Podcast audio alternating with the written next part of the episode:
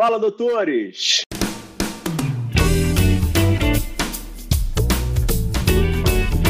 Fala, doutores! Eu sou Ricardo Valente, oftalmologista aqui do Rio de Janeiro.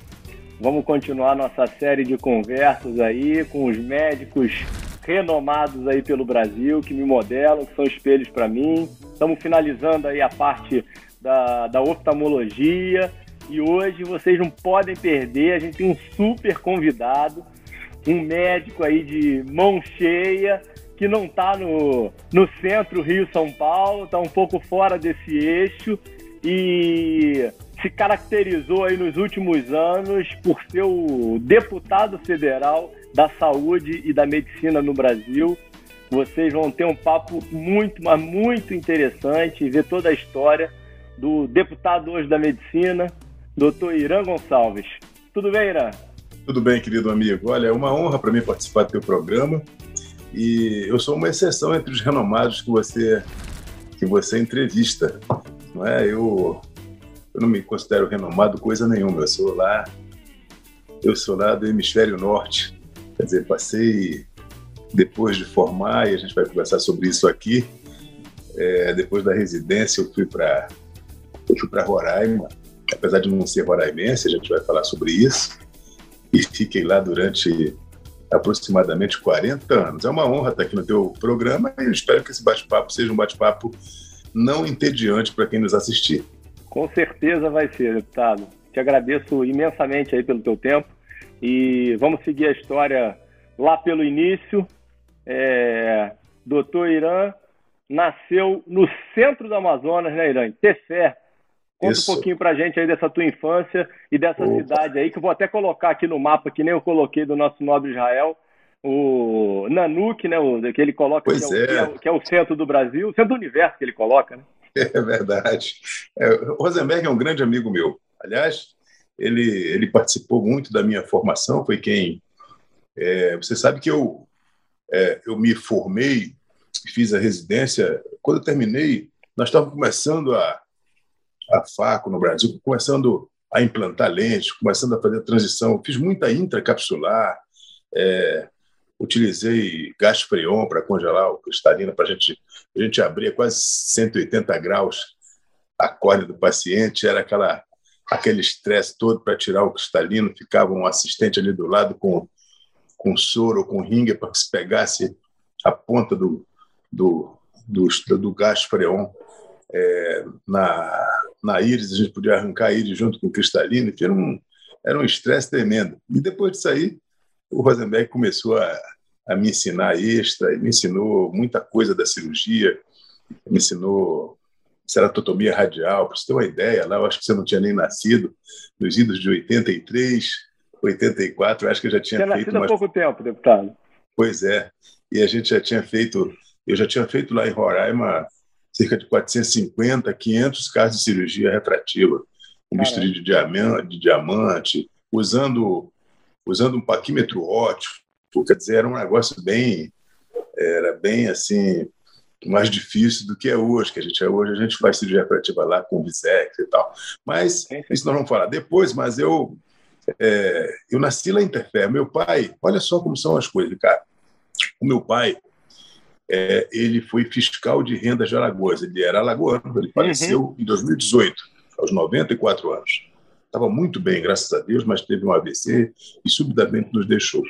Mas meu pai, ele era começou sendo fiscal de rendas lá, era colega do pai do Arthur Lira, que hoje é o presidente da Câmara aqui, olha só. Uhum. E agora, agora eu e o Arthur somos grandes amigos aqui. Inclusive, participei da campanha do Arthur agora presidência, andamos pelo Brasil todo, voamos o Brasil todo e tal, e nós somos amigos, independente da política. Mas aí meu pai fez... É, e o meu pai fez um concurso para a Receita Federal. Naquela época era coletor federal. Depois passou a ser exator federal e depois, no final, é, auditor da Receita Federal. Foi, o nome foi mudando é, do cargo, mas a finalidade era a mesma. É, arrecadar impostos para o país, não é? Impostos uhum. federais. Então, quando ele fez o concurso, ele optou para ir para a Amazônia e o designaram para Tefé, que é uma cidade, uma cidade grande, uma cidade já tem É, cidade relativamente para a Amazônia, é uma cidade relativamente grande, tem aproximadamente 100 mil habitantes e era muito pequena naquela época, obviamente, mas meu pai ali se instalou e fazia a fiscalização por via fluvial em lanchas da Receita, ele fiscalizava os rios, desde Sim. Tefé, aí Fonte Boa, São Antônio de Sá, São Paulo de Olivença, é, Benjamin Constant, até Tabatinga, que é onde está a nossa fronteira com a Colômbia e com o Peru. Ali nós temos uma tríplice fronteira.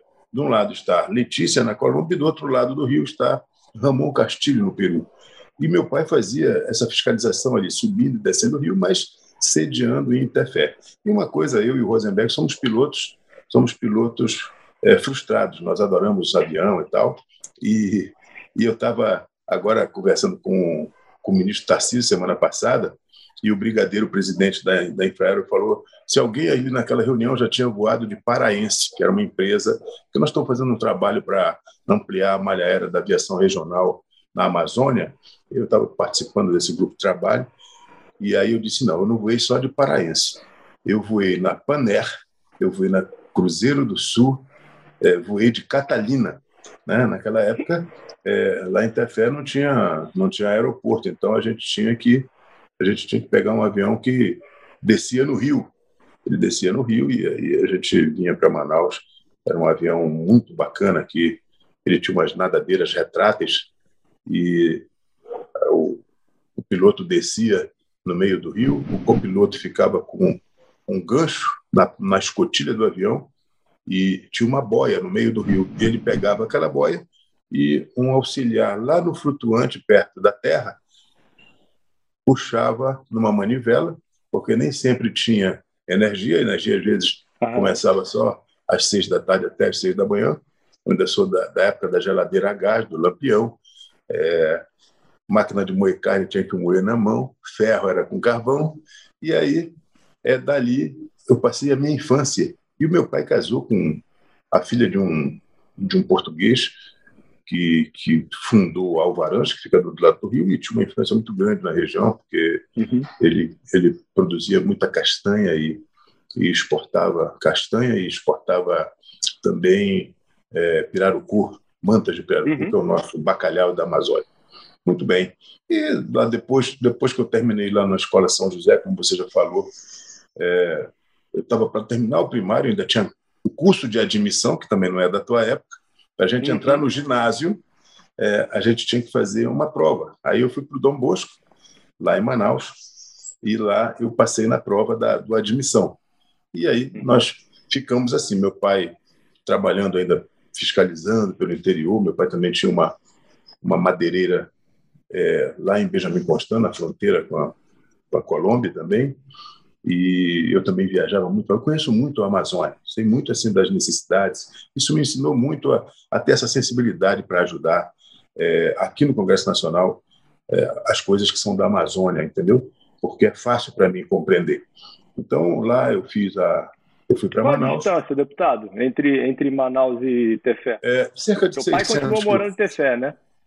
Não, não, oi? Vocês todos mudaram para, vocês todos Não, aí, aí meu pai ficou um tempo lá depois meu pai veio para Manaus, na Receita Federal. Meu pai sempre ah, foi, tá. chefiou alguma coisa na Receita, né? É, e aí ele veio para Manaus, ele, ele ficou chefiando algumas, por exemplo, Porto, Aeroporto, Amazonas, tudo, e depois ele recebeu uma ele recebeu uma, uma missão que foi de criar a delegacia da Receita Federal de Roraima, porque Roraima era um território uhum. federal e começou a ser estruturado para ser Estado. E a uhum. Receita deixou de ser uma agência para ser uma delegacia. E meu pai foi para Roraima. Nesse ínterim, eu estava já fazendo curso de medicina e meu pai foi para para Roraima e ficava indo para Boa Vista, Manaus, minha mãe sempre ficando conosco, eu tenho uma irmã, e meu pai sempre trabalhando fora, voltando. E nessa época eu eu comecei a ir para Roraima também, por terra. Em 1977, mais ou menos 78, a estrada abriu. Ali tem uma história muito. Teve, na, na abertura dessa estrada, teve uma guerra entre o exército e os índios, a Troari e o Amiri, e eles inclusive mataram um, um padre chamado Padre Caleri. Se você pesquisar aí, você vai ver se gosta de ler. É, esse padre foi assassinado e tinha muito conflito nos Estados Os índios ficavam muito ao redor ali dos, dos lugares onde tinha, a gente tinha que passar de balsa, colocar o uhum. carro uhum. em cima da balsa e puxar é, a balsa para passar no rio, no rio Alalaú, por exemplo, que é um rio grande. Enfim, olha só como minha vida é cheia dessas coincidências. Eu sou médico legista também, eu sou médico legista federal aposentado, e eu terminei fazendo a exumação desse padre Caleri, a pedido da Igreja Católica, e fiz um exame nele depois já de é, esse tempo todo, 30 anos, para ele ser enterrado na nossa catedral lá em Boa Vista. Então, os padres e o bispo me pediram para fazer essa exumação e fazer toda uma documentação do que eu achava no corpo. Fizemos tudo isso e, enterramos esse padre Caleri lá dentro da igreja da nossa, da nossa matriz. Mas então, mas, mas... nessa. Oi, pode de, falar. De, de, deixa, não, deixa eu voltar num, num, num ponto que, é, que eu sempre pergunto que eu acho fundamental. Da onde veio a história da medicina sem nenhuma relação familiar, não tinha nenhum médico na família. De onde veio essa ideia e essa vocação? Bom, algumas, algumas pessoas foram emblemáticas para mim, né? e algumas ocasiões, algumas coisas foram emblemáticas para mim. É, o, por exemplo, o meu, o, meu, o, meu, o meu tio, casado com a irmã da minha mãe, ele foi diretor do Evandro Chagas muito tempo, lá em Belém, Otávio Maroja, especialista em arboviroses, era um homem que conhecia muita dengue, malária, o cara pesquisador. E eu, eu ia muito fazer de férias também lá para Belém, para Mosqueiro, Salinas, tem umas praias bonitas, e eu gostava muito de ver meu... Ele, ele era muito culto, era muito estudioso, e aquilo me, me seduzia muito. E aí, é, eu é, também, durante a minha infância, o meu pai foi prefeito de Tefé, é, e ele tinha, ele tinha um pterígio recidivante. Aí eu operava em Manaus, voltava, operava em Manaus, voltava. Aí ele resolveu ir para o Instituto Penido Burnier, que era lá em Campinas. Doutor Mars, doutor Sete. O Leôncio não existia, é meu amigo também, mas não existia naquela época. Uhum. Então, é, aí lá no, no, instituto, o instituto era muito, uma estrutura muito, era um, um dos melhores é, centros de oftalmologia do país, e eu comecei a ficar muito seduzido, os médicos me deixavam entrar para ver, e fiquei muito seduzido com aquela, impressionado com aquele maquinário, aquela, aqueles aparatos todos que em poucos lugares tinham. Lá já tinha, lá sempre foi um centro muito avançado. E é, que eu acho que mais isso... ou menos, deputado?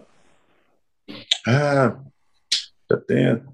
No final da década de 60, que eu estava, eu, eu, era garoto já, começando na adolescência. Meu pai gostava muito de me levar para as viagens com ele. Meu pai gostava muito de viajar e tudo mais, né?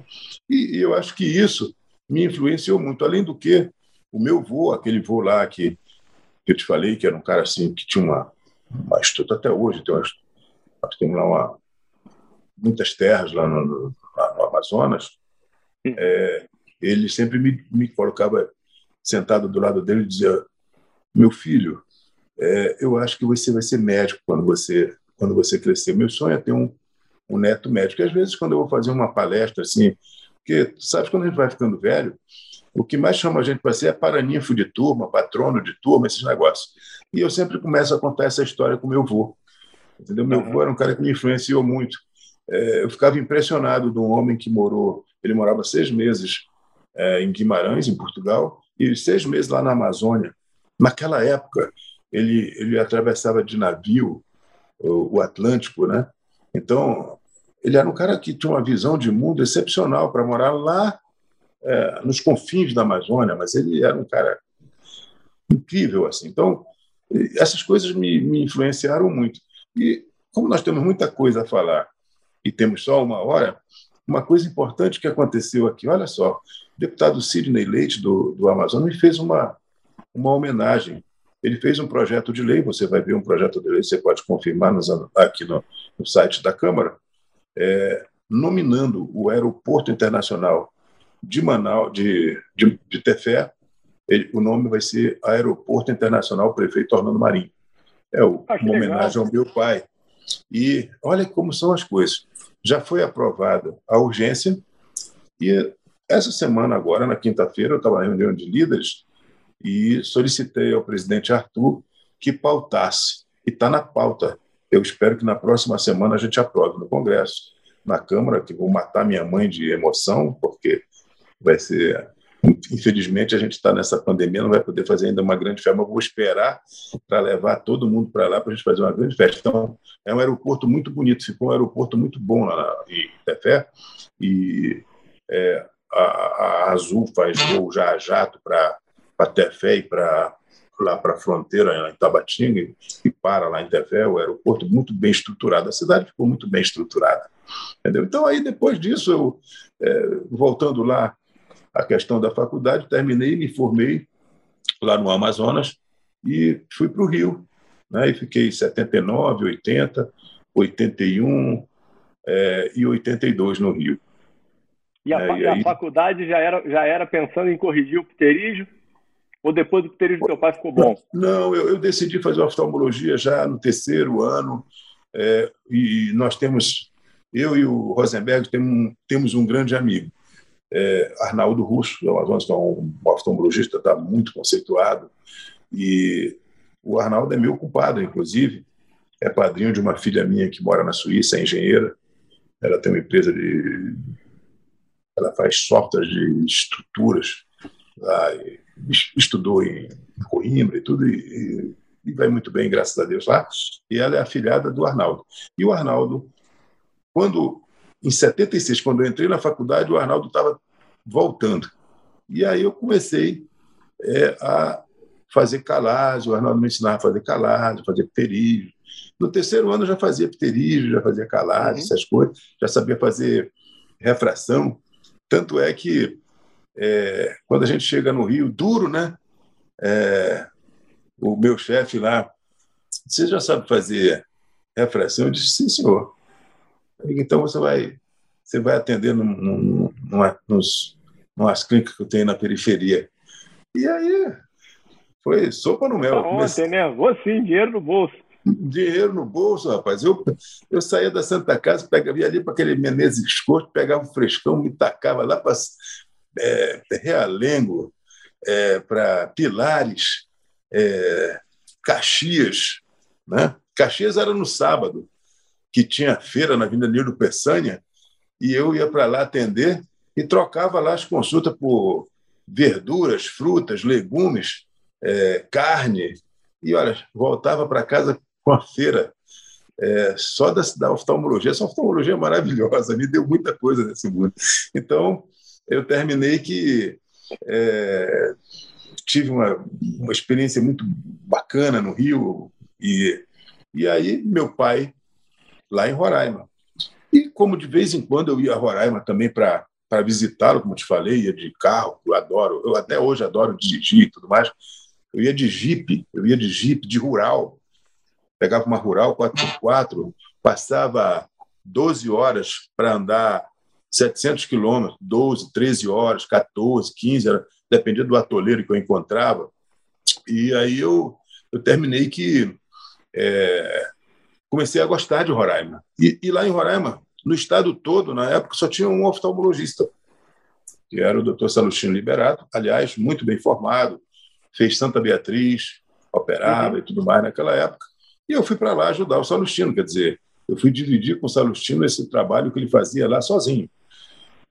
Aí cheguei, toda a população precisava da gente. Eu já operando catarata, fazendo todas essas coisas que é, eu operei muito estrabismo também e enfim fazia cirurgia de pálpebra, fazia tudo, né? Tinha que fazer tudo, porque senão, para você ter uma ideia, eu e o Salustino nós dividimos o sobreaviso da emergência assim, 30 dias, 15 dias um, 15 dias outro. Imagina, às vezes a gente estava jogando futebol num, num, sábado à tarde, lá chegava uma ambulância lá no campo de futebol. Doutor, tem um olho perfurado aí, parava o futebol.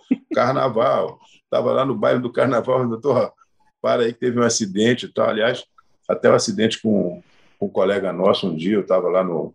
Já tinha tomado uma meia dúzia de cerveja lá no carnaval, uhum. e aí um, um, colega nosso, que até hoje está lá e faz emergência e tudo, é, ele sofreu um acidente grave fez uma lesão grave de córnea, perdeu o cristalino e tal. E aí eu até falei para ele, Foi quando eu cheguei, disse, ó, já tomei uma cerveja. Ele disse, não, não, pode tocar aí que vai dar tudo certo. Terminou que ele... Aí depois brotamos um, um cristalino nele, uma lente intraocular, e ele ainda, até hoje, ele ainda enxerga bem, graças a Deus. E, mas foi assim, eu fui para Roraima, para Roraima pela, é, pela amizade com meu pai, porque eu tinha passado muito tempo assim, a gente meu pai passava muito pouco tempo em casa, minha mãe que tocava as coisas, entendeu? Eles, eles se davam muito bem, mas o Rosenberg conhece os dois, é, mas aí ele, ele, vivia muito assim, trabalhando muito fora. E aí eu comecei, eu disse, bom pai, o senhor vai ficar um pouco aí, é, os cargos na Receita não são eternos, tem que de vez em quando uhum. sair uma remoção, mas ele já estava lá há 11 anos como delegado da Receita Federal, e um dia ele chegou para mim e disse, meu filho, eu adoro isso aqui, e eu vou ficar aqui, eu quero morrer aqui. E aí ele se aposentou, e a gente quer ficar um tempo lá, ficou o resto da vida. Meu pai se aposentou, foi secretário de administração em três governos consecutivos lá e tudo mais, e depois ele, é, ele ficou tendo só uma atividade. Ele gostava muito de maçonaria, ele foi um maçom muito importante para o Brasil, inclusive, ele era membro do Supremo Conselho da Maçonaria. E é, aí ele ficou e eu fui ficando e fui me estruturando. Tenho é, os meus cinco filhos é, são são roraimenses. Agora eu já tenho uma filha que é médica, a Louise, muito bem formada, está lá, é, tocando lá as coisas, opera muito, e o, e o meu genro também, Marcelo Siqueira, é oftalmologista, é aqui de Anápolis. Eles dois ficaram cinco anos em Belo Horizonte, são muito bem formados e estão lá ocupando espaço e, e trabalhando na minha clínica, além de um outro colega meu que trabalha comigo, que é o nosso retinólogo, o Valtério Diniz, e nós temos um serviço lá que, que funciona muito bem. É, temos serviço de, de, de, retrativa, catarata, glaucoma. É, temos Como é que foi o, o, o, início de estruturação da, da clínica, deputado? Um, primeiro um ponto, antes da gente até tocar nisso, é, não teve dúvida nenhuma em voltar para Manaus. Já era, já quando você voltou para o Rio, você voltou diretamente para é, Roraima. Eu voltei direto para Roraima. Isso já foi isso é um tempo, né? Nós estamos falando aqui sinteticamente, mas foi isso demorou, mas é eu sempre é, eu tive na minha é, esse discurso que os médicos fazem no movimento médico, olha, nós temos que nós temos que ocupar os vazios desse país. Eu já tinha isso na minha cabeça naquela época, porque tem muita gente que fala, olha, nós temos que ocupar os vazios. E tu vais para onde? Não, vou para o Rio, vou para São Paulo, vou para Minas, vou para o Rio Grande do Sul. Ninguém pensa ocupar vazio no Nordeste, na Amazônia, que são lugares muito interessantes para a gente trabalhar, mas há um uhum. desconhecimento absoluto. Por exemplo, o Rosenberg já opera em Manaus, eu acho que há uns 30 anos. Uhum. Periodicamente, ele sabe como é a clínica que ele opera lá, é uma clínica sensacional. Entendeu? Tem toda a estrutura e tudo mais. E a nossa clínica lá também é assim. É, quando eu resolvi ir para lá, Ricardo, eu tive um, eu tive muita sorte, porque meu pai sempre me ajudou.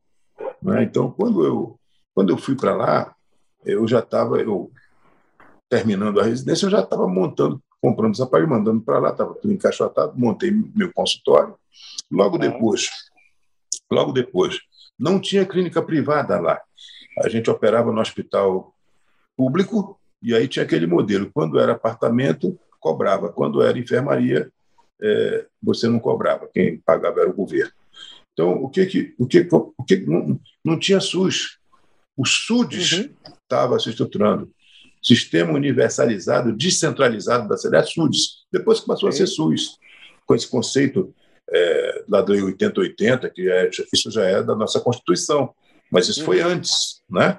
Então, aí é, eu e mais um colega meu que foi senador da República, Augusto Botelho, Ramiro Teixeira, Zita, cinco, cinco médicos, nós montamos a primeira clínica privada lá de, de Roraima.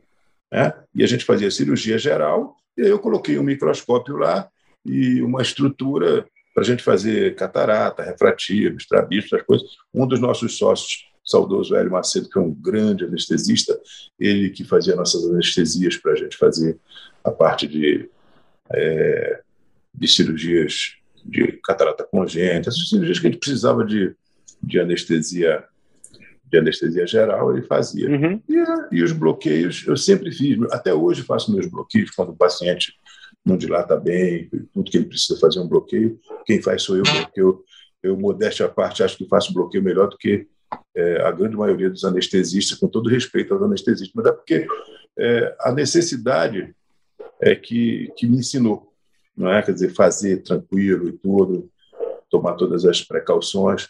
Então, foi isso. É, quando eu cheguei lá, já, já tinha montado minha, minha estrutura. Eu me lembro, eu tenho, eu tenho inclusive é, a minha, minha ficha número um. A, a grande maioria das pessoas que foi meu paciente lá no primeiro dia é meu paciente lá até hoje, entendeu? Porque são muito fiéis Legal. e tudo mais. É. Tem famílias que eu eu fiz um, uma sondagem canal lacrimal na criança hoje. É, ele já é pai de um paciente já que já tem 10 anos, então foi muito tempo e eu consegui ter uma fidelidade dos meus pacientes que o Rosenberg conhece. O Rosenberg sabe assim, é, a, a, gente teve um, uma uma carreira bem bem profícua na oftalmologia. Eu sou muito grato à minha profissão. É por isso que quando aqui no Congresso Nacional tem alguma algum ataque à oftalmologia por parte da optometria ou qualquer coisa que é, atrapalhe a nossa atividade, eu defendo com. Não precisa ninguém me pedir. Eu defendo porque eu tenho gratidão à medicina e à oftalmologia. A medicina e a oftalmologia me deram tudo de bom na minha vida, me deram toda a possibilidade de ter uma vida digna e de construir essa carreira na política, que certamente você vai me perguntar daqui a pouco, mas é, a, a oftalmologia é mágica para quem quer ser político. Eu vou ensinar aqui o pulo do gato aqui. Eu espero que muitos sejam. É, nós temos agora no Congresso Nacional a Carla Dixon, que é lá do Rio Grande do Norte, é nossa colega oftalmologista, e ela é esposa do Albert Dixon, que também é oftalmologista e é deputado estadual já, é, já não pelo primeiro mandato lá no Rio Grande do Norte. E a Carla, é, agora, ela era suplente do Fábio Faria, que agora é ministro, o Fábio está tá no ministério e a Carla assumiu uma pessoa sensacional, extremamente comprometida com as nossas causas, faz parte da nossa frente parlamentar da medicina, é muito frequente nas nossas reuniões, faz parte da nossa comissão externa do coronavírus também, sabe que a única comissão que funcionou no ano passado no Congresso Nacional foi a nossa comissão e nós ajudamos muito esse país a criar marcos legais adequados para que o Poder Executivo pudesse é, utilizar recursos no combate a essa, essa terrível tragédia que nós estamos vivendo, que eu ainda não sei o tamanho dela, viu, que está certo. Uhum. A cada dia a gente tem uma notícia é, mais preocupante, agora com essa questão desse, essa cepa nova da, da, da África do Sul, enfim, é um negócio que a gente teria que conversar mais muito tempo aqui, mas é, só para dizer a você que a oftalmologia realmente me ajudou muito, assim, muito, assim, a, a trilhar por esse caminho que certamente depois você vai me perguntar alguma coisa e eu vou detalhar. E aí mais. quando exatamente quando quando quando, quando o senhor chega em é, em Roraima, o senhor já já logo entra no concurso de médico legista? Isso foi, rapaz, é, rapaz foi, foi, uma olha, decisão aí importante na tua vida, né? Você tinha cinco anos, né? Em 82 eu fiz o último concurso do INAMPS, Estava terminando lá, aí eu fiz o concurso do INAMP. Tinham duas vagas para o Amazonas, no INAMPS. E aí passamos eu e um colega também muito antigo, que é muito conhecido lá no Amazonas, está sempre nesses, nesses nossos grupos aí, é, que é o Otaviano Dutra. O Otaviano é até irmão do Zé Dutra, que foi senador lá pelo Amazonas. O Otaviano passou junto comigo. E aí, como Roraima ainda era um território, eu terminei conseguindo. E, e o INAMPS era como a Receita. O INAMPS de Roraima era uma agência, era ligada a Manaus. Então, eu nem precisei pedir transferência, eu pedi para ser lotado em Boa Vista, que fazia parte do Amazonas, entendeu? E aí fiquei como médico do, é, do INAMPS. Uhum. E é, aí, rapaz, um dia é, a gente tinha lá um governador que foi uma liderança política lá, chamava Tomar Pinto. Nós éramos ele, ele, ele, brigava muito com meu pai porque ele queria que meu pai só fiscalizasse quem era opositor a ele, entendeu? É, ele queria utilizar a Receita Federal é, para pressionar os, os empresários que eram contra ele na política. Meu pai, obviamente, não aceitava e ele ficava muito chateado. E quando a gente chegava lá, é, o governador chamava, ele sabia que, que chegou lá um médico, olha, chegou o Ricardo Valente aqui na cidade, então chama esse rapaz aqui. E aí chegava contigo e dizia, olha, eu vou lhe dar 40 horas para você trabalhar no hospital, você vai fazer ambulatório, tanto de ambulatório, está tudo certo, tudo certo. Assina aí o contrato do menino. Pá. Era assim que acontecia, não tinha negócio de concurso, não. Mas só que, quando você fazia uma raiva a ele, se ele soubesse que você foi para uma banca de jornal e fez algum comentário sobre ele, aí tinha sempre um linguarudo que ia falar para ele lá, que era um negócio pequeno, aí ele te tirava das 20 horas, ele te, das 40 ele dava só 20, aí quando ele estava bem contigo ele aumentava para 40 horas, entendeu? E aí eu disse, isso não vai dar certo. E aí surgiu um concurso para médico legista. Rapaz, nesse dia, é, foi, foi num sábado o concurso, sabe? E isso ainda não tinha clínica particular, não, né? Ou já tinha? Não, tinha clínica. Não, tinha clínica, já funcionando. Eu conciliava a clínica. É, já tinha clínica. Só que dava para conciliar. É, nós tínhamos lá em Boa Vista, hoje nós temos 480 mil habitantes. Naquela época nós tínhamos 90, 100 mil habitantes. Uhum. Entendeu? Dava para conciliar. Sim. Então, o que a gente juntava tudo, podia acumular. Era, era, era depois que começou a ficar mais rigorosa a questão de acumulação de cargos, porque lá tinha a imperiosa necessidade do serviço. Então, o gestor ele queria que você, olha, trabalhe aqui a pelo menos. A de mão de obra devia ser total, né? Total. Então, por exemplo, a prefeitura que precisava fazer atendimento nas crianças, Aí, pô, dá pelo menos duas horinhas aqui, o outro mais. Então a gente terminava, a Companhia de Águas e Esgoto, tinha muita gente aí, vamos lá, a PM, a Polícia Militar. Disse, olha, nós temos lá um convênio com os PMs, vá atender lá pelo menos uma vez por semana. E aí a gente trabalhava muito, né? Era, era bem interessante. E, bom, tu estavas perguntando sobre ah, o negócio do concurso do, do, do médico legista. Olha só, um, eu me inscrevi no concurso. O salário era muito bom. Uhum. Mas eu disse, meu Deus do céu, você é legista. E aí, rapaz, nesse, nesse dia, nós, eu e um amigo meu, é, que chama Helder Gross, que ele é mineiro, ele é um cirurgião, que aliás é um cirurgião muito conceituado lá, também foi deputado estadual algumas vezes e desistiu da política, tudo, mas ele continuou operando muito, é meu grande amigo. Uhum. Nesse dia nós saímos para tomar cerveja, tomamos várias. E nós, eu já voltei para casa ruim. Acordei numa ressaca, rapaz, aí em cima da hora. E ainda pensei assim: eu acho que eu não vou para esse negócio, não, porque eu jamais vou gostar dessa profissão. Tal. Pensei nisso de manhã. E a minha esposa falou para mim assim: não, vai, pô, quem, sabe isso aí não vai ser uma oportunidade para você.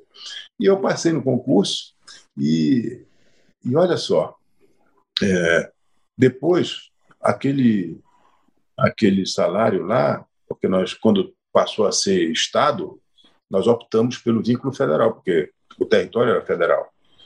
E aí nós, nós fomos equiparados a um delegado da Polícia Federal. De forma que hoje eu sou aposentado e tenho um salário que ele é pareado com o delegado da Polícia Federal classe especial uhum. como aposentado, uhum. né? Terminou sendo terminou sendo o melhor é, a, a, carreira mais é, mais bem remunerada que eu que eu desempenho. Já já estou aposentado porque como policial a carreira é policial, então eu me aposentei com 25 anos.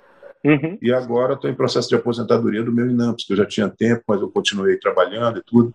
Uhum. E agora eu pedi a aposentadoria desse, desse vínculo do Ministério da Saúde, que estava, inclusive, ele está, inclusive, inativado por conta de eu prestar um mandato eletivo. Então, a gente suspende a gente suspende o, o a atividade do Ministério. Mas tô, tá, e me diz, acho... me diz um outro ponto. É, não era interessante é, ficar só na clínica privada? Não tinha mercado para ficar só na clínica privada? Era outro momento e era muito mais interessante fazer os concursos? Como é que, como é, que é essa sua visão aí? Por ter tido Ricardo, é, Ricardo, ter tantas é, oportunidades. Ricardo, é, eu poderia, eu poderia viver muito bem só da clínica privada, porque, é, só para as pessoas terem uma ideia, na época que a gente começou a fazer ceratotomia radial, é, tinha lá é, Edigesi, tinha Rosenberg, tinha quem? O Walton, acho que o Walton já estava fazendo lá em São Paulo, tinha lá o do Santa Catarina, lá o. Como é que é o nome dele lá? É o Tadeu Civintal. Uhum. É, esses caras que estavam fazendo. E eu já estava fazendo lá porque o Rosenberg me ensinou. Uhum. A gente foi, viajou para os Estados Unidos, comprou um monte de bisturi de diamante, colocou no bolso aquelas marcadorzinhas. Aquilo é uma beleza, né? Quer dizer, você, hoje, a gente compra um, um Visex com um milhão e pouco, e aí os caras ficam levando manutenção da gente todo mês. Olha, tem um cara que faz manutenção no meu lá, é, não vou nem dizer quanto é que custa a manutenção, mas ele passa 10 minutos lá na minha clínica e vai embora. Entendeu? E aí a gente, naquela época, a indústria nos proporcionava umas, é, um, um, um, material que nós, quem ganhava, quem ganhava éramos nós. Não é? Uhum. Porque o parquímetro óptico era barato, não sei o que, uma série de coisas. Não vamos aqui discutir a respeito da, é, da previsibilidade, da eficácia, Sim, dos efeitos da cirurgia, mas naquela época era o estado da arte. Né? Uhum. E, no, e, no estado da arte, quem ganhava, quem, ganhava, quem ganhava éramos nós. Agora, você, quando compra um aparelho, você fica trabalhando para a empresa. A indústria nos fez é, operários dela. É? Então, você fica tendo que comprar cartão, você fica na mão da manutenção, é, enfim. É o mesmo problema lá. Então, naquela época, eu me lembro que a gente cobrava mil dólares por olho na ceratotomia uhum. radial aquilo vinha tudo para o teu bolso, quer dizer, tinha um sim, custo mínimo, tinha um custo mínimo, a gente usava aquelas esponjinhas, né, os marcadores, enfim. É, tinha que ter pelo menos dois micrômetros, porque senão você deixava cair um, quebrava, para você poder continuar a cirurgia. Isso a gente comprava por mil, mil e poucos dólares nos Estados Unidos e levava e ganhava bastante. Só que eu sabia que aquilo não ia ser eterno, não é? Perfeito. Na verdade, em, em 1989, quando eu fui para Dallas, eu e o Rosenberg, nós fomos para um, o lançamento do primeiro X-Men. É, e aí, depois daquele jantar ali, eu e o Rosenberg dissemos, Ih, rapaz, acabou nosso. Acabou. Eu nem pergunta para ele. Eu disse, Rosenberg, aí vamos tomar um, um vinho de noite, agora acabou o nosso negócio. Agora nós vamos ficar. E era um milhão de dólares o primeiro lá que lançaram. Né? E aí eu disse, meu Deus do céu, agora, agora não vamos ter que mudar tudo. E aí foi a, a ceratotomia foi diminuindo e a, o LASIK começou a tomar conta com, uhum. é, do mundo, não é? E aí, aí, eu, aí eu fui parando de operar refrativo. E Aí passei um tempo, porque eu ficava com medo de comprar uma, é, uma máquina tão cara para levar para Roraima. Não é? Porque com aqueles apetrechos que a gente utilizava, era uma maravilha. Agora, com aquela máquina, muito complicado. E aí nós compramos. Aí eu, Fernando Pereira, mas Nazareno, que é um colega nosso que é oftalmologista lá, um dia eu chamei, chamei os, os quatro, o Rômulo, o Rômulo também que fez residência aí no Óculos Associados, também nosso amigo. Uhum. Chamei os quatro lá em casa e falei, ó. Aí eu já fui, já fui meio incisivo com isso. Falei, ó, vamos comprar, vamos ser meus sócios, porque senão eu vou ficar ganhando dinheiro sozinho. E os, aí o Romulo ficou assim meio, não, não, eu não vou entrar não. Mas aí o, o, o, o Fernando, que, que hoje trabalha em, ele trabalha em, lá em perto de Búzios, é, e o Nazareno da Tala, que é conselheiro federal aqui é, lá do estado, é nosso colega oftalmologista, um cara muito sério. Muito... Não, então nós vamos entrar. Aí entramos nós três. E naquela época foi o primeiro foi 500 mil reais. E eu fiquei, meu Deus do céu, será que a gente vai conseguir pagar isso? E aí começamos a divulgar. Rapaz, no início dava assim, não era brincadeira não, 70 cirurgias num dia, 70, 80, há 22 anos atrás, mais ou menos. E aí, em particular ou já tinha já ó, não. de plano de aí, aí já tinha já tinha Unimed tinha particular e Unimed né? Tinha particular e Unimed. E mas foi uma festa né? Tinha muita tinha uma, uma demanda reprimida muito grande né? E aí depois nós fomos nós compramos é, esse primeiro laser ficou obsoleto aí compramos um outro laser é, já nesse segundo laser, é, a gente passou um tempo pequeno com ele, que aí nós compramos um, um e, e aí eu já comprei, já os meninos já não... O Fernando foi embora, o Nazareno ficou dedicado muito mais à cirurgia de catarata, não quis mais entrar, e aí eu entrei com minha filha e com meu genro nesse Novisax, e aí e esse é o aparelho que nós temos lá, que é um aparelho muito bom, e aí uhum. mudou, de, quer dizer, aí surgiu o PRK, porque com a mitomicina, uhum. a gente não podia fazer PRK lá, porque lá a gente está no Equador, a região mais ensolarada do mundo. Então, eu sim, tinha muito sim. medo de reis lá. É, então, eu demorei muito a fazer PRK. Quando a gente começou a ter uma segurança maior com mitomicina, casuística bacana, aí a gente começou a usar e a gente faz lá PRK e indica as indicações. Isso aqui não é, não uma entrevista de oftalmologia, mas aí cada um escolhe a sua a técnica que mais ele é, lhe agrada e com biossegurança para o paciente vai fazendo. Eu sou dos antigos, tenho mais coragem, eu tenho mais coragem de fazer flap ainda, essas coisas, mas uh, os mais jovens adoram PRK, que dá menos trabalho. Ou me diz uma coisa, um ponto que acaba que a gente vive muito nos dias de hoje, eu conversei isso bastante com Israel, e mais ainda no eixo Rio-São Paulo, a questão e a necessidade que é visto de fazer uma complementação de formação internacional. Como é que, no teu momento, você via isso? Estava super satisfeito, super tranquilo, bem na, quando voltou para Roraima? Em algum momento teve esse pensamento? Como é que você coloca isso para gente? Não, eu, eu, como eu te falei, eu fazia eu, eu sempre fui muito, eu sempre fui muito assim, é, trabalhador, sempre é, me metia a fazer as coisas, entendeu? Na parte cirúrgica e tudo mais. E naquela época, nós, eu acho que em 84, 85, nós começamos a ir para a Academia Americana, eu e o Rosenberg. Uhum. É, e fizemos é, cursos rápidos nos Estados Unidos, Bascom Palmer e tudo. E para o que eu fazia lá em, lá em Boa Vista, é, a minha formação me supria perfeitamente dentro das, das limitações, obviamente, que tem uma cidade, uma cidade pequena que tinha, e hoje ainda é uma cidade de aproximadamente 500 mil habitantes. É, cresceu bastante, é uma cidade super legal, está muito bem estruturada. Nós tivemos é, uma prefeita lá que foi cinco vezes prefeita, que é a Tereza, minha mãe, jantou comigo ontem aqui. Ela, ela fez um trabalho muito, muito bom lá.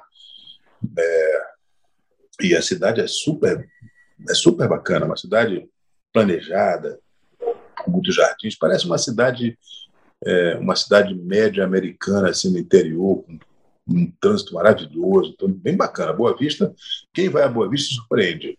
Tá? Então, uhum.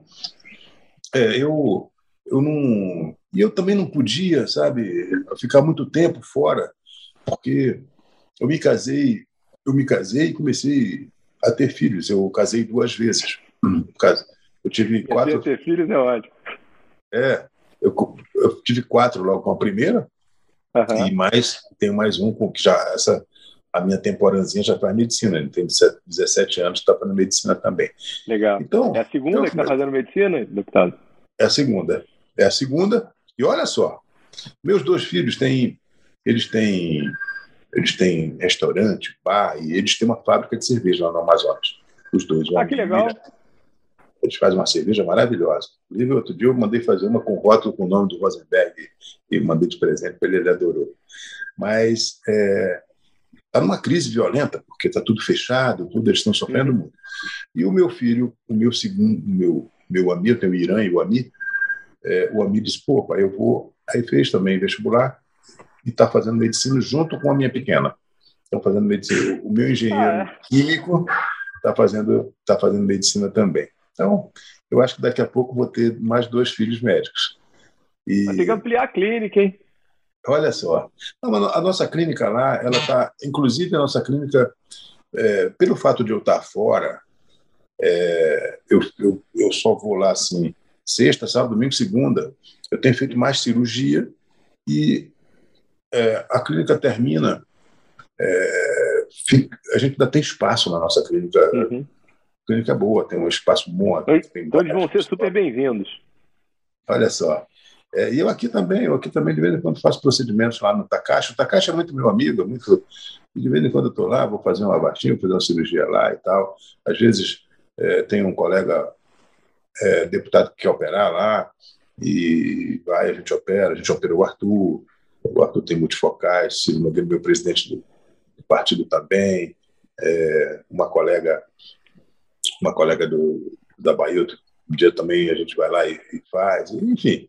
Eu termino tendo uma atividade oftalmológica limitada pelo meu tempo, porque é, o mandato ele dá muito trabalho, principalmente porque é dedicado como eu, eu sou presidente da Frente Parlamentar, temos o IBDM, nosso instituto, que é a ligação da frente com, com as sociedades de especialidade, temos reuniões de conselho, agora mesmo, quarta-feira, temos que fazer uma grande reunião no Conselho Federal para a gente tratar das nossas pautas, defesa profissional, dos projetos que estão tramitando na casa, que tem projeto que a gente tem que rechaçar, tem outro que a gente tem que empurrar, e é muito trabalhoso aqui, entendeu? É, atividade parlamentar, eu digo que quem usa muito a tribuna também tem dificuldade para se eleger num lugar pequeno, porque ah, num lugar menor, a, a nossa atividade tem que ser uma atividade é, ligada às nossas entidades e tudo mais. Uhum. Para você ter uma ideia, cara, o Rosenberg, na última eleição, ele fomentou uma, uma, uma vaquinha eletrônica e ele e, e tem muitos oftalmologistas no país, eu sou muito grato, que me ajudaram sem me conhecer pessoalmente. Entendeu? Então, nós tivemos lá uma doação de quase 300 mil reais de colegas que nunca me viram, só acompanhavam minha atuação contra a optometria, contra. É, aqui o que mais tem, aqui o que mais tem na Câmara são é, algumas profissões querendo praticar o médico, né? É, você, você pega assim, ah, vamos, vamos regulamentar a profissão de esteticista. Beleza, vamos lá. Uhum. Todo mundo tem direito, né? Aí lá no meio, assim, tu vai ler e diz assim, procedimentos minimamente invasivos, não sei o quê. Ih, ó, vai fazer botox, vai fazer preenchimento. Entendeu? Aí corta, aí briga, aí não, tira, não tira, uma turma quer tirar. E a gente fica, a gente tem que ter argumentos para a gente poder é, preservar preservar nossos, nossos atos médicos, que os procedimentos invasivos, pela nossa lei, são privativos de médico. Né? É, agora, uma luta, quando eu entrei na, na Câmara, é, tinha um projeto do Berzoini, do ex-deputado Berzoini, do PT, que transformava é, fisioterapeuta, terapeuta ocupacional e psicólogo em peritos do INSS. Ora, perícia é privativa de. Aliás, a perícia do INSS é um dos únicos cargos hoje que nós temos privativo, privativo de médico. E aí, uhum. para a gente derrubar isso na CCJ, está na CCJ, já é plenário. A gente uhum. conseguir derrubar, entendeu? E rejeitar e arquivar. Né? Então, é, são trabalhos que não saem na imprensa, não saem na mídia, não sai nada. É, mas a gente está aqui trabalhando muito para a gente preservar é, a nossa profissão, que, aliás, já tem sido vilipendiada pelos pelos planos de saúde, nós somos explorados pelos planos de saúde, questão do pacotamento das consultas, da verticalização, e nós temos é, na ANS, a ANS tem é, um olhar muito benevolente para as corporações e não cuida muito dos médicos. Isso é uma briga nossa. Agora vamos ter um médico lá, vamos tentar colocar mais médicos na ANS. Só tinha advogado que não entende nada de medicina e termina, entende, entende muito de ajudar as corporações entendeu? Agora, para ajudar médico é difícil. E me diz uma coisa, eu já escutei já umas duas vezes o senhor colocando que o senhor é médico, oftalmologista e está momentaneamente político. A tua Exatamente. essência sempre foi dentro da medicina e dentro da Exatamente. saúde, né? Então, acho que a tua luta ganha muita força por causa disso. E aí já começa comentando isso, já engata já na sua grande dica que você deu aí no, no, no início do nosso vídeo, para os nossos colegas médicos aí, como é que foi a tua caminhada é, dentro da política? É... Começou dentro de organizações, dentro de estruturas, né, acredito eu, e foi ganhando cada vez mais corpo, né, deputado? É, é o seguinte, a parte disso que a gente falou aqui, dessa vida que eu levei aí, médico disso, mas eu, num, num determinado tempo, me chamaram para ser conselheiro do CRM. E aí eu fui conselheiro durante muito tempo e um dia, uma noite, é, tinha lá um candidato e uma noite chegaram na minha casa uma turma e disseram assim, olha, a gente não quer o outro candidato, a gente quer que você seja o presidente do conselho. Aí eu disse, não, mas eu tenho que reunir com o outro, que o outro vai ficar chateado, porque eu não era candidato, ele era candidato, enfim. Terminei sendo eleito e, é, e fiz um trabalho muito bacana no Conselho Regional de Medicina, porque eu comecei a enfatizar a educação médica continuada, e como um dia eu estava, assim que eu me elegi, rapaz, eu fui para o CIMASP, e aí no CIMASP, desculpa, quer saber de uma coisa, eu vou já visitar o Conselho de São Paulo, não, sabe, não conhecia ninguém. Aí cheguei no Conselho de São Paulo, que tem 150 mil médicos, gigantesco, né? Aí cheguei lá no presidente, eu, que era o Clóvis Constante Paulo, o presidente lá de Roraima, que vinha aqui pedir ajuda. E ele é um cara, um luminar da, da medicina, e disse: O que, que você precisa? Eu disse: ah, eu expliquei. Ele disse: Não, eu vou, eu vou te mandar periodicamente um, colega daqui, eu vou falar com a patroa, que é uma, é, uma colega que faz clínica médica e faz muita formação médica na, na USP e tal. Aí eu organizei a educação médica. Então, todo mês, a gente tinha eventos em várias especialidades lá em vez do cara ter que sair de lá, gastar 5, 10 mil reais para fazer um congresso, uma coisa, ia sempre um colega da USP, Unifesp, uhum. é, do ABC, ia para Roraima fazer um, uma reciclagem em alguma área da medicina. E isso, isso me deu um, né, me deu uma projeção bacana, assim, todo mundo ficou muito feliz. Além do que, é, a, nossa, é, a nossa cooperativa Unicred, que agora é Cicobi, mudou uhum. a plataforma, estava pré-falimentar. Uhum. Teve umas mais administrações ruins e tal, e foi perdendo cliente, e disseram, rapaz, assume esse negócio. Então, eu digo, olha, eu vou assumir. Aí fizeram uma... Aí estava dando prejuízo, rapaz, o salário do, da diretoria era muito alto. Aí eu chamei dois, dois colegas que não precisavam daquilo. Igual, uhum. nós vamos suspender nosso salário durante um ano. Pô, tu me chama para um negócio desse que não dá para ganhar nada. Eu digo, não, vamos, vamos, vai melhorar. Amigo da onça.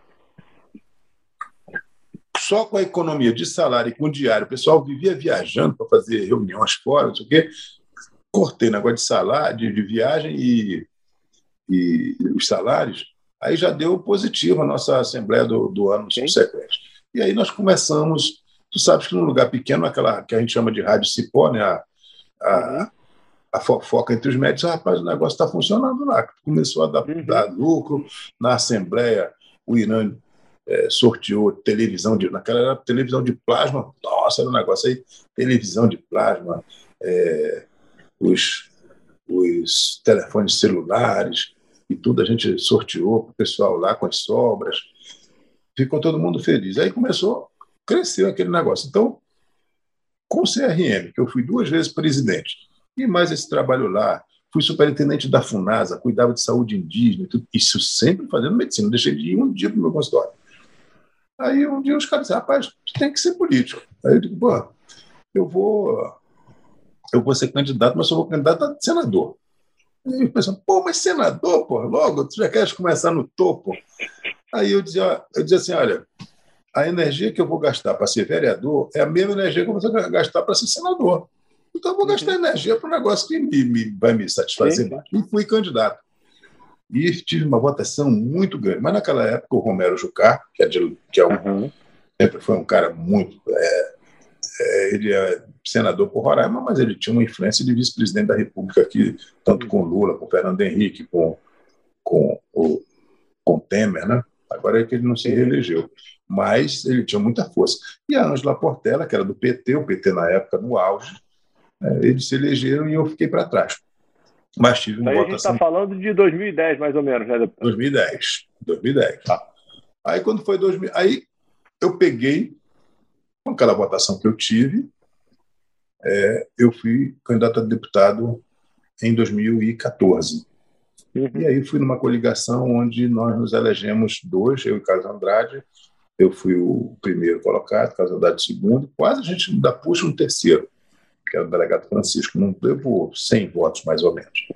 Hum. E aí eu, aí eu assumi, aí fiz um trabalho, a gente, no primeiro mandato, eu tive sorte de assumir o Progressista, era um partido que estava estigmatizado, você sabe que é, o, o partido tinha muitos colegas que estavam respondendo inquéritos na Lava Jato, Sim. e para você ter uma ideia, o único condenado do nosso partido foi o deputado Nelson Meurer, que inclusive ele foi contaminado na penitenciária e morreu na, de Covid.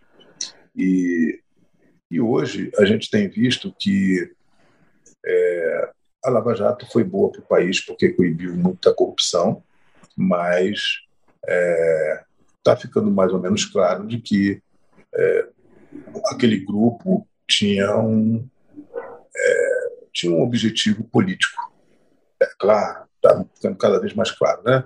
Tinha um objetivo político e, e isso está ficando cada vez mais esclarecido e eu acho que tem gente ali que vai ter muito problema no futuro. Porque uhum. aquele negócio da gente fazer, é, você fazer uma, uma ação penal combinando Ministério Público com juiz, aquilo ali é, é crime, né? Muito bem, mas não vamos entrar nesse negócio. Mas eu entrei no PP e assumi o PP lá, que o presidente lá do PP no meu estado era o Nildo Campos, que foi um, também uma figura emblemática, não, um governador muito poderoso tudo. E, mas aí eu consegui assumir a presidência lá, sou vice-presidente nacional do PP. E o partido teve uma, um trabalho importante no governo Temer. Nós tínhamos, nós conseguimos aí administrar a Caixa Econômica com o Gilberto Ock, o, o senador Blairo Maggi, que era do nosso partido, foi o secretário de foi o ministro da Agricultura, é, Ricardo Barra foi da, da Saúde, uhum. né? E é, nós tivemos assim um protagonismo muito grande no governo e aquilo me ajudou muito a levar muitos recursos lá para Roraima, principalmente na área da saúde. O Ricardo me ajudou muito, meu grande amigo, e, e foi seis vezes, no período de um ano e meio, foi seis vezes a Roraima, a gente sempre levando ajuda. Quando estava começando a questão da imigração, nós ajudamos muito. E aí eu consegui me reeleger. A reeleição é muito difícil, sabe, cara? A reeleição, e eu peguei, assim, é, um período que os, quer dizer, a imprensa satanizava quem já tinha mandato, e uhum. teve a onda, a onda Bolsonaro, que aquele número lá, o, o candidato já não sou, eu não sou o fulano, eu sou o 17, eu sou o Bolsonaro. Sim, sim. E aí, meu amigo, foi uma, foi uma confusão, mas terminei sendo um dos mais votados e estou aqui de novo. Espero continuar fazendo um mandato aí que, que honre aí a, o meu eleitorado e o movimento médico brasileiro que tanto, tanto tem contado comigo aí nas, nas questões nas questões é, que dizem respeito às pautas nacionais, como, como revalida, como remuneração do SUS, é, como essa questão das nossas relações com os planos de saúde, na saúde suplementar, porque eu fui presidente de uma comissão para a gente fazer um novo marco legal para a saúde suplementar. E depois nós discutimos muito. O, o ministro Rogério Marinho era o, o relator, eu era o presidente da comissão. E o, o ministro Rogério é um homem muito inteligente, mas ele, como ele era um cara muito liberal, ele fez um, um relatório que ele conseguiu desagradar tanto as corporações quanto as, as associações de usuários e os médicos, porque nós ficamos é, no relatório, a única coisa que eu queria era coibir questão dos, dos pacotes nas consultas, a gente não conseguiu nem colocar isso no relatório. Então, o que, que eu fiz? Eu decidi é, que não ia colocar o relatório para votar e a gente terminou que é, não, não conseguiu construir o marco, porque não houve acordo seria muito ruim para nós se tivesse aquele acordo. Né? Por exemplo, vou te dar um exemplo aqui, não sei se as pessoas acompanham. O Celso Russomano tem um projeto que está há 11 anos na casa, que é, trata da regularização dos acupunturistas que não são médicos. Ora, acupuntura é uma das nossas 54 especialidades médicas, tem residência médica. Né? Então, eu estou atrapalhando o russomano já há seis anos. Ele, eu não deixo andar. É, eu não deixo o projeto, o projeto, andar. E ele é meu amigo. Não, não pode. É emblemático para nós. A gente não pode deixar é um, a gente não pode deixar um curioso fazer um curso aí de um ano, seis meses, e começar a fazer a fazer cultura e enfiar agulha no corpo das pessoas. Né?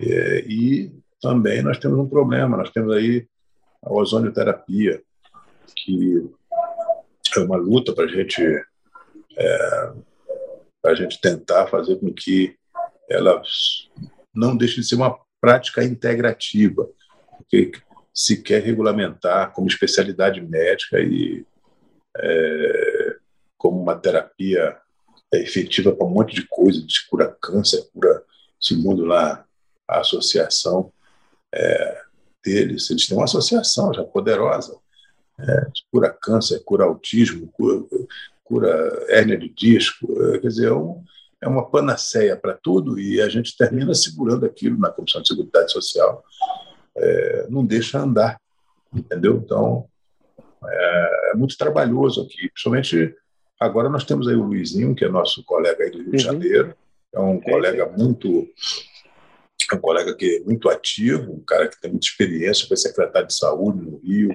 Nova Iguaçu, é médico, tá, ortopedista. A Carla Dix, temos, temos Zacarias Calil, temos Soraya Manato, temos uma turma, é, temos o Flávio, temos o doutor Frederico. A turma cresceu. Então, hoje a gente já. A gente, Pedro Westphalen, então a gente já segura um pouco as coisas, entendeu? Porque nós somos minoria. Agora, na questão. Mas sempre do... podendo ganhar mais força, né, deputado? Sem dúvida, sem dúvida. Eu digo, olha, eu. É, se você é, souber fazer um trabalho, olha só, nós temos. As nossas cirurgias são cirurgias rápidas, elas dão resultados funcionais muito bons, muito rapidamente, com efeitos colaterais muito pequenos. Então, você imagina você fazer um mutirão de catarata é, e você ter ali um, um banco de dados e fazer uma visita aos seus pacientes. Uhum. Aí você vai contar, ah, quanto já operei? Ah, já operei 20 mil, já operei 15 mil uhum. pessoas. E aí você vai visitando aquelas pessoas, divulgando. Se você cuidou bem delas, elas vão botar em você, elas vão confiar. Quem confiou o olho, quem já deitou ali embaixo, naquela luz, ficou ouvindo toda a nossa conversa, os ruídos, os barulhos todos queimando das máquinas que a gente utiliza, tudo mais, e se submeteu aquilo com você, é porque confia cegamente em você. Não é verdade? Então, ali, ali nasce uma relação de profundo respeito e gratidão. E respeito e gratidão são a matéria-prima para o voto, para fidelizar o voto. Eu tenho gente lá no meu estado enquanto eu vivo for, eu voto no doutor Irã. Ele pode ser candidato que ele quiser eu voto nele. Por quê? Porque ele cuidou de mim, ele cuida com cuidado, ele cuida com seriedade, ele procura é, ter bons aparelhos para nos atender. Eu tenho lá também carreta, sabe, Ricardo? Eu tenho uma, uma carreta linda. E se você for no meu Instagram, deve ter foto dessa carreta. A gente, faz, a gente não faz cirurgia na carreta, não, tá? Calma. A gente só faz. É, tem dois consultórios, a gente faz. Ah, que legal. a gente tem tem tudo, tem faz parte do segmento posterior, tudinho. E uhum. a gente vai para os municípios e, e, e, pega, seleciona 100 pessoas, por exemplo, e passa o dia todinho lá atendendo. E aquelas pessoas ficam super satisfeitas, porque elas não têm acesso. A gente não tem um oftalmologista no interior, tem que fazer tudo, eles têm que vir na cidade. Então, você indo no interior desse, atendendo 100 pessoas, você uhum. é, desempenha uma atividade médica extremamente eficaz e que gera gratidão das pessoas, divulga o nome. Enfim, é, eu acho que é, um, um, médico que é dedicado, um médico que, que é organizado, ele termina depois, é, se ele quiser entrar na política, ele tem aí uma porta de entrada é, muito interessante. Apesar Mas de que. Os colegas que têm obrigação, poxa vida. O doutor Nobre, doutor Nobre Israel deve estar nos assistindo, vai nos assistir, entendeu? E aí o senhor tem que ser mais um para perturbar o doutor Nobre Israel para ele ir para esse caminho. Não, eu, você sabe que eu, eu digo para eu digo para Israel, o Israel ele é muito ativo, ele é muito ativo, muito inteligente, lê muito, muito culto. E eu disse, Israel, você tem que se envolver mais com, com o movimento, com, com o Unimed, com o CBO, é, sabe? Você tem que estar, tá, porque você é um cara preparado, um cara que Verdade. tem tempo, já tem experiência, já tem muita quilometragem, porque você precisa, né, Ricardo, você, você pode ter super competente e tudo mais, mas, assim, a vida nos ensina muita coisa, sabe? Sim, sim. É, o tempo, né, as experiências, as experiências boas, ruins que você vai, você vai vivendo ao longo do tempo, vão te, vão te lapidando a tua personalidade, a maneira como você cuida das pessoas, como você ouve as pessoas, a tolerância, sabe? É, eu era, eu era completamente diferente quando eu era mais jovem. Então, uhum. a gente vai a gente vai envelhecendo, a gente vai, o tempo vai passando, as nossas experiências vão nos vão aperfeiçoando a nossa a nossa conduta como pessoa, é, como gestor, como enfim, é, nos dá vontade de retribuir é, o que Deus nos deu ao longo da vida, né? Você está aqui, já tenho 63 anos e estou é, aqui ainda com disposição para ajudar e tal. É, é, muito bacana isso. Eu acho que nós temos muitos colegas, muitos colegas é, que são é, dedicados. Olha, Fred Pena aí do Rio, vamos falar do Rio aí que você conhece, né? O Fred lá de então. O Fred é um cara que está sempre envolvido, tentando ajudar, tentando Verdade. ajudar a oftalmologia, ele não está tentando ajudar. Demais, é, demais, verdade. Não é uma ajuda para ele, não, é para a oftalmologia, entendeu? Tem muita gente que. É, Lousada, né? Sim. Lousada, o pai do Lousada, é, eu operei com ele, com o pai do Lousada. Era lá da São Sebastião e tudo, foi lá da Santa Casa também. Operava bem, era rápido, já pequenininho, operava em pé. É, e o Lousada sabe dessa história. Então, é, eu acho que nós precisamos, nós precisamos de, de, de colegas aqui, quanto mais colegas, melhor, porque nós, é, nós estamos convencidos que a gente que está nesse movimento, né, que as coisas só acontecem é, aqui no Congresso, sabe? Sim. É, antigamente ninguém ligava para isso. Hoje todo mundo está ligado nisso, todo mundo eleição de presidente da Câmara. Ninguém, eu, eu, quando eu era jovem, não queria nem saber quem era presidente da Câmara. Hoje, todo uhum. mundo está envolvido, todo mundo sabe quem são os ministros do, do, Supremo Tribunal Federal, todo mundo sabe quem é o presidente do Senado, emite opinião, presta atenção nas coisas, entendeu? E daqui que saem as leis que podem, que podem satisfazer nossas aspirações ou podem ir de encontro é, com nossos interesses. Então, é, nós temos que ter uma representatividade forte aqui. A nossa profissão é uma profissão importante, mas ela não tem a representatividade proporcional como tem aqui o agronegócio. É, nós temos a Frente Parlamentar da Agricultura aqui, que é muito importante, nós temos a Frente Parlamentar Evangélica aqui, que é muito forte, entendeu?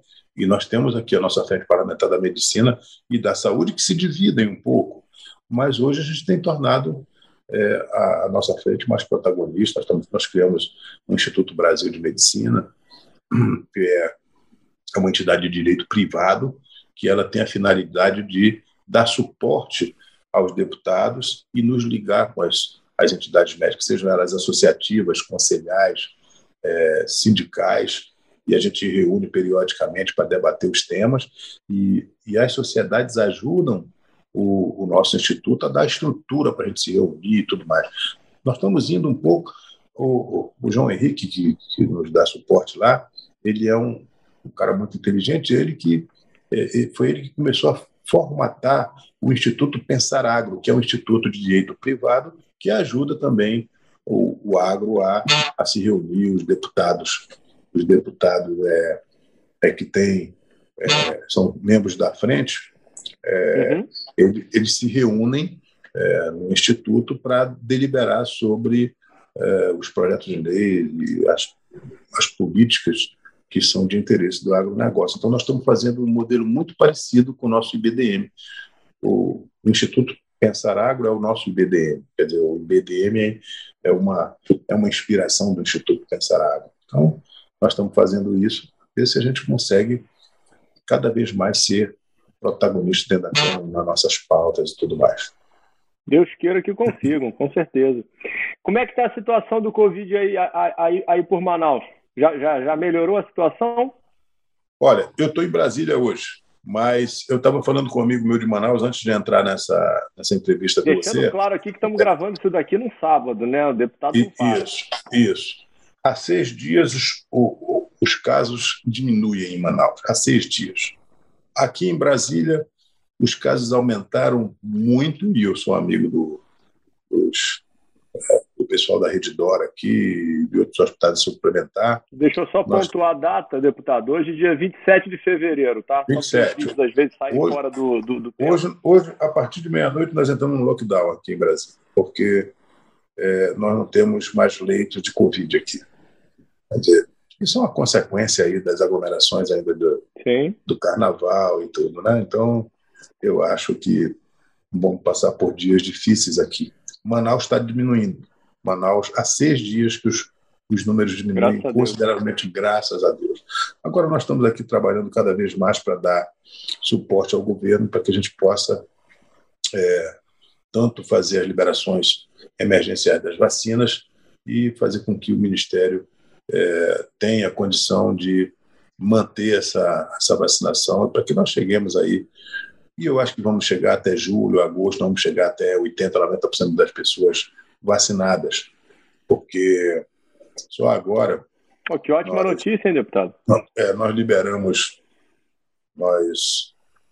É, nossa uma deliberação com o presidente Bolsonaro, liberou numa MP 1 bilhão e 900 só para a Fiocruz. E a uhum. Fiocruz está fazendo a vacina, está tá recebendo as IFAs, está fazendo as, é, o envasamento, liberando. E agora vai começar a fabricar aqui no país.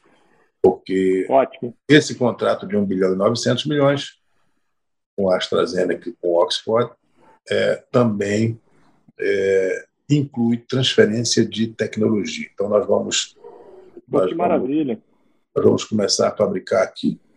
É, e o governo brasileiro, o Ministério da Saúde, está comprando também Coronavac. E nós temos aí, inclusive, uma visita na próxima semana que o presidente deve fazer na União Química, que está trazendo para cá é a Sputnik V, uhum. que nós já estamos usando a Sputnik V na Argentina. Tivemos, inclusive, uma reunião com o embaixador argentino aqui, eu, o Luizinho, nosso colega Pedro Westphalen, Uhum. É, tivemos uma reunião com o, com o embaixador para que a gente possa receber informações do Ministério da Saúde argentino sobre eficácia, segurança, efeitos adversos dessa vacina para auxiliar a Anvisa. Nós temos um trabalho muito próximo da Anvisa, é, a nossa comissão externa, e eu acho que nós vamos é, no decorrer desse primeiro semestre, ter uma cobertura vacinal muito grande. E torcer também, viu, que essas cepas elas não comecem a ter muitas mutações e, e a gente ter aí cepas que não são é, que, que a vacina não gera imunidade. Uhum. Isso é uma preocupação que já existe no mundo. De qualquer maneira, fica claro para mim que nós vamos ter que é, nos vacinar sempre, todos os anos, porque isso aí vai ser, é, vai ser uma coisa não é, que vai entrar no nosso uhum. Programa Nacional de Imunização. E me é diz isso. um ponto, agora já, já, já vamos aqui para o nosso desfecho aqui, é, uma mensagem, como, como, como sempre, de sua característica otimista aí, como é que você está vendo aí o, o momento do governo, essa transição aí de é, controle na Câmara e no Senado, esse alinhamento com o governo. A gente, como população, podemos esperar, depois dessa melhora aí da, da Covid, um tempos, tempos áureos tempos de, de, de glória? Olha só, é, eu sou eu sou suspeito para falar porque eu trabalhei muito na eleição do Arthur. O Arthur é uma pessoa que nós temos uma convivência, ele foi meu líder. Eu sou vice-líder do meu partido e ele foi meu líder. E eu conheço o Arthur firme, um homem de palavra, um homem muito calado, pensa muito antes de falar. Você vê que ele sempre diz assim, ó, vamos fazer com muita tranquilidade, sempre usa esse tempo, muita tranquilidade, muita calma. E ele é assim, sempre muito calmo, e é um homem de muita palavra, muito respeitado. Então, o Arthur, ele, ele colocou como pautas principais da nossa casa, e por isso ele foi eleito, é, nós temos que destravar algumas, algumas questões que são importantes. E vamos começar. Bom, auxílio emergencial né, já é coisa para ontem, mas tem algumas, é, algumas pautas que são fundamentais, como a reforma administrativa, essa vai ser o primeiro, o primeiro tema que nós vamos enfrentar, porque aí nós vamos enfrentar grandes corporações, que você sabe que há sempre muita resistência quando se trata de, uhum. de diminuir privilégios. Né? Tem alguns privilégios que devem ser enfrentados com muita, com muita força. E depois nós vamos para a reforma tributária. Né? Reforma tributária também é importante para gente, a gente é, diminuir carga fiscal, diminuir guerra fiscal, é, otimizar é, a arrecadação de impostos no país, fazer com que eles sejam mais inteligíveis, é, mais melhor entendidos pela sociedade. É, e eu acho que esses dois temas que são os temas desse ano, porque a reforma é, a reforma tributária ela ficou é, o ano todo, o ano passado todo, e ela, e ela não caminhou. Mas eu acho que com o Arthur ela vai caminhar. Além do que, nesse primeiro turno, você vai ouvir muito a gente falar sobre é, um novo marco legal é, da nossa lei eleitoral. Ficou muito claro que esse modelo que a gente utilizou na última eleição não é um modelo, não é o modelo melhor. É, eu defendo, por exemplo, o que a gente chama de verdade eleitoral. E eu tenho conversado com os colegas e eu acho que 60%, 70% da Câmara também concorda. A gente não entende essa fórmula que a gente faz é, do quociente eleitoral, é, sem coligação, para que você seja eleito, você é, às vezes você Sim, tem. Nós pegamos um. Vamos lá em São Paulo, tem candidato que teve 250 mil votos, não se elegeu, e tem candidato que tem 30, 40 mil votos se elegeu. O povo não entende isso. Então a gente uhum. quer ver se faz um modelo onde o deputado. A gente torna a eleição é, majoritária para deputados federais. Quer dizer, Lá no nosso estado, vou dar um exemplo, são oito deputados. Os mais votados se elegem. O que acontece é que, às vezes, tem o primeiro mais votado, ele não se elegeu porque ele não adquiriu o quociente eleitoral e nem entrou na sobra. Não é justo. Quer dizer, a gente termina não, é, não é, satisfazendo a vontade popular. Quer dizer, a vontade popular de eleger é, você, que foi o mais votado, e não eu que fui o menos votado. Então, isso aí nós vamos ter que discutir aqui. Uma coisa que também nós vamos discutir muito aqui, você vai falar muito agora por conta dessa, dessa movimentação do Daniel, é essa nova, essa nova regula, regulamentação do artigo 53 da Constituição, que é, são as prerrogativas do deputado. Nós somos, é, nós somos indiputados por opiniões, palavras e votos, e, e estabelecer esses limites, entendeu? porque eu acho que isso não é uma, uma liberdade absoluta. Eu não posso chamar você aqui de ladrão, de qualquer coisa que seja, sim, sim, ferir sim. a sua alma. Eu acho que a minha liberdade está no limite é, da sua privacidade, da sua honra. Então, eu não concordo com, com coisas que são ditas ali. Eu acho que tem que ter um limite, mas também tem que ter um reforço de prerrogativas também. É, eu, eu vou te dar um exemplo aqui eu achei um absurdo um, um, juiz de primeira instância afastar a deputada Flor de Lis do, do mandato. É, aí pode ter várias opiniões, sim, mas sim, o fato sim, é cada dia aparece alguém que matou o marido dela, cada dia uma pessoa diferente vai presa e, uhum. ela não foi condenada e ela não foi. É, processo dela ainda está em instâncias inferiores. Então, eu acho que um juiz, monocraticamente, em primeira instância, não tem poder para afastar um, um deputado federal do seu mandato. Então, essas coisas que devem ser discutidas. É, e eu não estou defendendo aqui ninguém, tá? Eu estou defendendo. Sim, é, não, acho totalmente tô, compreensível. Eu estou defendendo o, o, Estado Democrático de Direito. Estou defendendo as, é, que as, é, as nossas instituições elas sejam é, harmônicas, que tenham uma, uma organização clara, uma interpretação. O que acontece é que a nossa Constituição ela ficou tão grande que ela permite muitas interpretações, isso gera muita confusão na cabeça de todo mundo. Eu acho que a gente tem que ser muito claro nas coisas. E nós vamos discutir isso aqui. Do ponto de vista do movimento médico, nós vamos ter um outro ataque à nossa à questão do revalida, porque nós aprovamos uma lei, ganhamos por dois votos, é, e agora já já se criou um projeto de lei no Senado que já vem para a Câmara para flexibilizar o revalida para universidades privadas. Vai ser uma luta.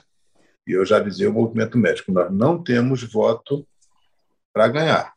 Nós precisamos trabalhar muito para ver como é que nós vamos fazer para segurar isso aí, para isso aí não passar, porque vai ser ruim, vai trazer muitos médicos mal formados e mal avaliados, isso vai se transformar num balcão de negócios e, e quem perde é o povo brasileiro que termina sendo é, atendido por médicos de segunda classe. Então, é, é, como o senhor colocou muito bem, né? A, a, a, defesa não tem nada contra os médicos internacionais, né? A questão é trazer bons médicos para atender a nossa sem população dúvida. com a qualidade. Né? Sem dúvida, sem dúvida. Nós já temos aí dois revalidas por ano. Pronto. E com direito a repescagem na segunda. É, se não passou na segunda fase, pode fazer de novo. Então tá bom. Uhum. Marco bacana.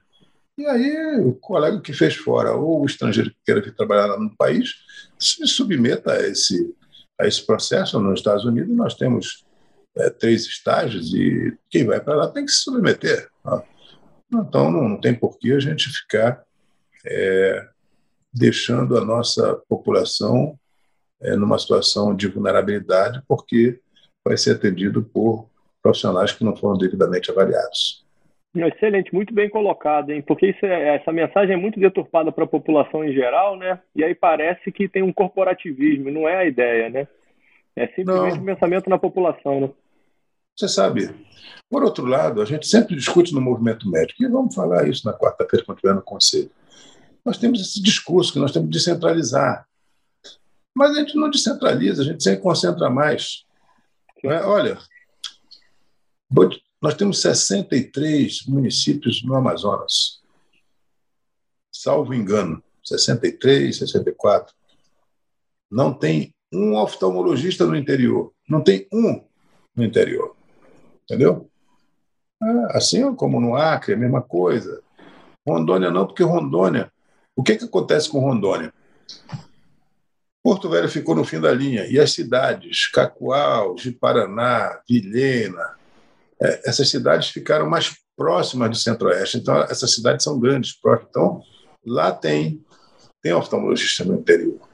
Mas o Acre, que é a ligação com os municípios, é toda feita de maneira fluvial, através de transporte uhum. aéreo.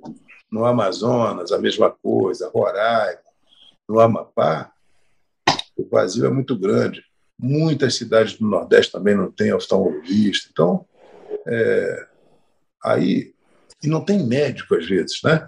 Então a população recebe é, qualquer médico que vá para lá, a população a população fica fica sentindo contemplada porque há muita necessidade, a necessidade absoluta, né?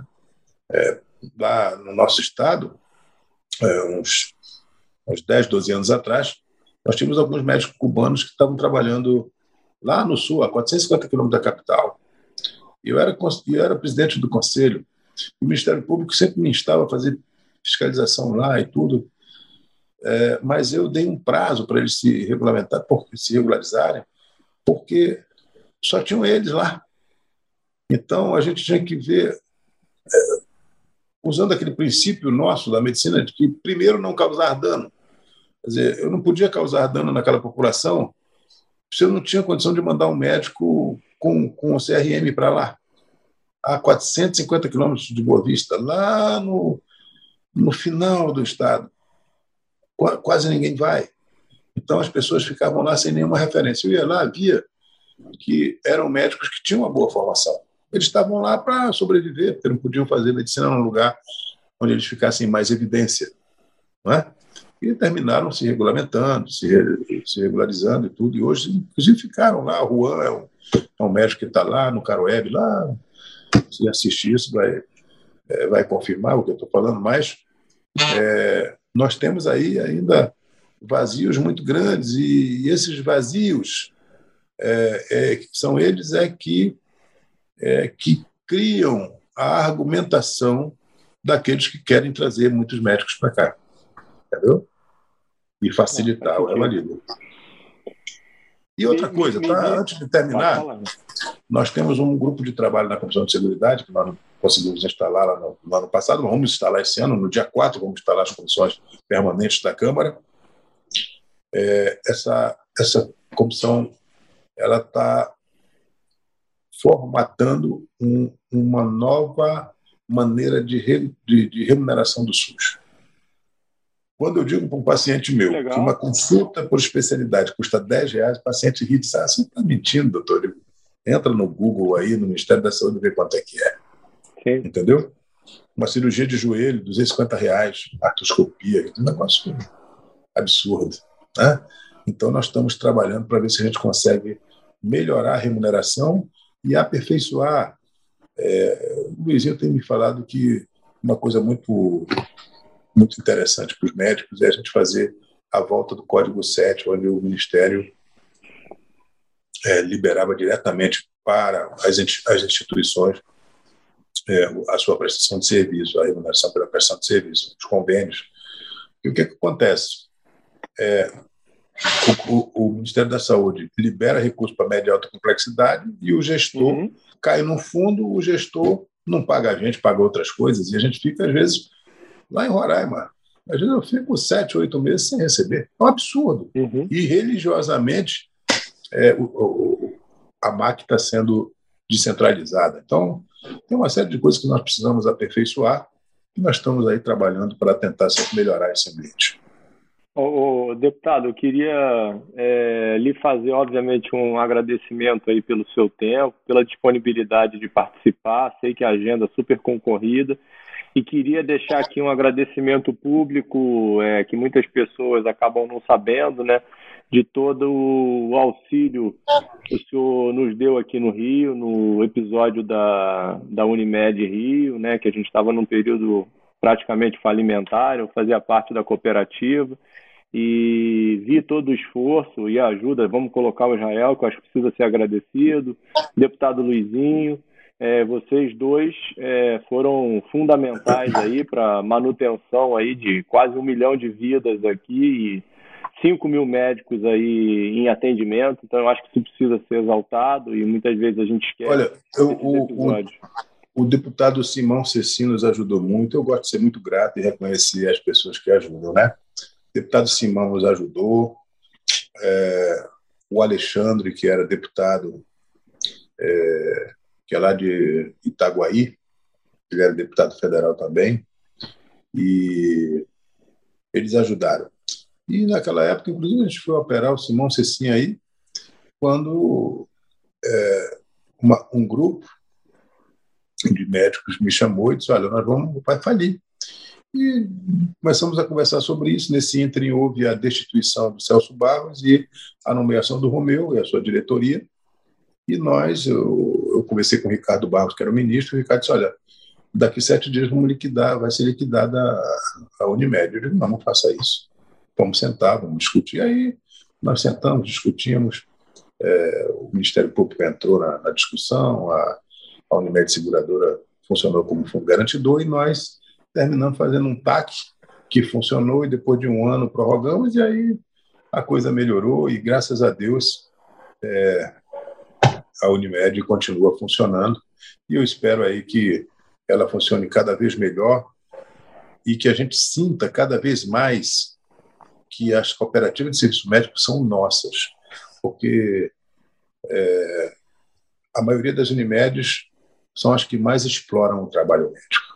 Nós temos muitas Unimedes aí que são um exemplo de do que não se deve fazer nas relações dos médicos das das nossas instituições privadas é, na saúde suplementar. Então, nós precisamos melhorar isso e só vamos melhorar com um novo marco legal que eu vou estar aqui no ouvido do Arthur para ver se no segundo ano, porque não sei se vamos conseguir esse ano, mas a partir do próximo ano, ver se a gente consegue é, é, instalar uma comissão especial para construir um novo marco legal na saúde suplementar do nosso país.